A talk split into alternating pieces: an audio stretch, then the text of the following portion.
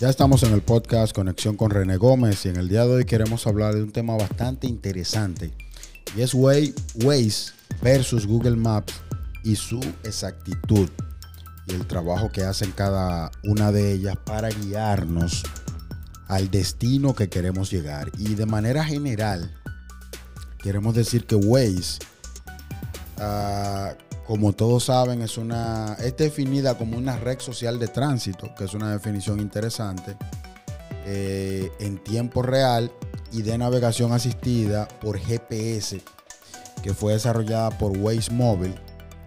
Pero, pero un dato importante es que el 11 de junio del 2013, Google la compró por unos 966 millones de dólares. Así que Google pasó a ser la dueña de, de lo que es Waze. Waze funciona en iOS, en Android, en Windows, ah, en todos los sistemas Windows Mobile, en todos los sistemas operativos. Y como ustedes saben, son aplicaciones para ser utilizadas en el móvil. Tanto Google Maps como en el caso de Waze, aunque Google Maps usted la puede utilizar. En el caso, puede utilizar el Maps de Google en el caso de una computadora. Pero lo interesante es, uno se preguntará por qué Google Maps, teniendo ya su aplicación, compra Waze. Bueno, Waze, aunque se definen las dos como dos cosas, dos aplicaciones de ubicación que hacen lo mismo, pero por caminos diferentes, y al comprar la Google entonces se pone más interesante el tema. Eh, Waze y Google son dos compañías que hacen cosas similares, pero van por distintos caminos. Como les decía, esto se debe a que cada una de ellas te lleva rápidamente al destino, al destino que tú eliges, pero lo hacen con trayectorias diferentes, ah, pero llegan al mismo sitio. Entonces, eh, en el caso mío, de manera particular, yo las he utilizado las dos, pero ya en, último, en última instancia me he ido más por el caso de Waze, tomando en cuenta que ya pertenece a Google, pero me gusta más eh, utilizar Waze, me he acomodado más a ella, porque se parece más a mí en el tema de tomar los atajos, en el tema de no andar por las avenidas principales. En mi caso, Google me lleva mucho por avenidas principales en el caso ah, mío no me gusta porque entiendo que mientras menos se anda por avenidas principales grandes, se puede llegar al destino mucho más rápido, ya sea en horas normales o en horas picos. Y Waze como que se ha adaptado a mí en ese sentido. Por ejemplo, puntos claves de, puntos claves de Google Maps. Eh, para fines de ruta, de rutas que le tracemos, motor, bicicleta, andar o transporte público, nos lleva por vías principales a un destino para una conducción normal, pudiéramos decir. Tiene una vasta base de datos, obviamente, de todo tipo de establecimientos y comerciales. Amplio repertorio de, comandos de voz. Ofrece información del tráfico. Eso es algo normal en una aplicación de este tipo. Tiene el modo sin conexión, giro a giro, para giro a giro.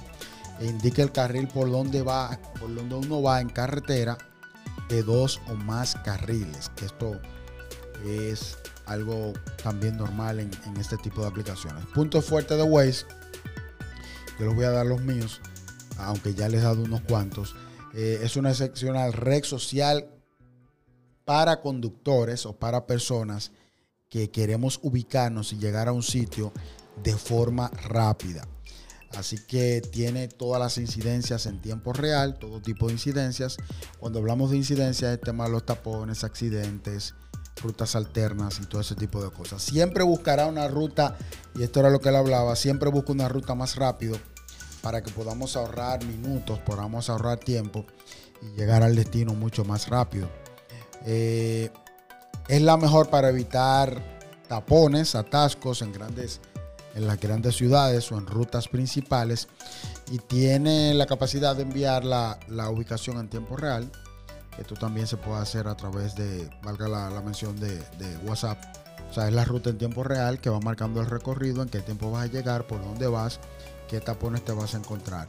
Se pueden programar viajes para salir en el momento de menor congestión de tráfico. Esto es muy importante. Tú puedes trazar tu ruta para donde vas, al destino que vas. Y entonces Waze te va a decir el momento en que hay menor tráfico para que puedas salir en ese momento, ya que todos sabemos que en las ciudades hay horas picos, horas bajas, pero es bueno evitar las horas pico. Así que tiene un indicador de tiempo, en tiempo, de tiempo, de atasco.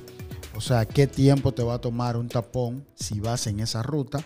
Y también tiene un sistema de puntos con la opción de poder llegar a editar el mapa. Pero ya viendo todo esto, eh, de manera práctica, yo en lo personal eh, me he ido más por Waze, he abandonado un poco Google Maps, aunque Google Maps también es buena y también en algunos momentos la uso, pero ya luego de que he instalado Waze, estoy utilizando más Waze porque se parece más a mí.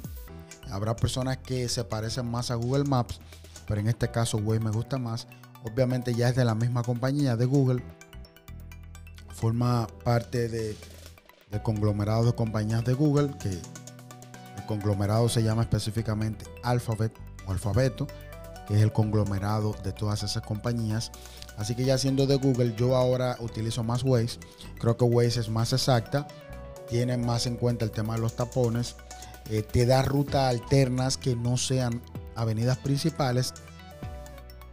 Y esa opción que le he probado, que es que uno marca su ruta y le dice el tiempo mejor para tú salir. Así que yo me he ido más, eh, me he ido más por el caso de Waze y entonces eh, la estoy utilizando más y creo que se adapta más a mí y en mi caso es más exacta para fines de, la, de los destinos a donde yo quiero llegar.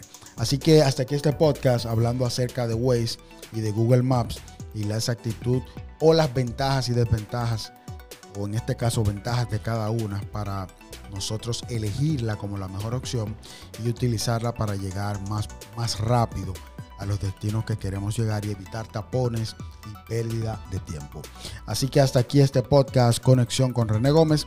Será hasta el próximo podcast cuando estaremos hablando de un tema de tecnología, de noticias o de la vida cotidiana.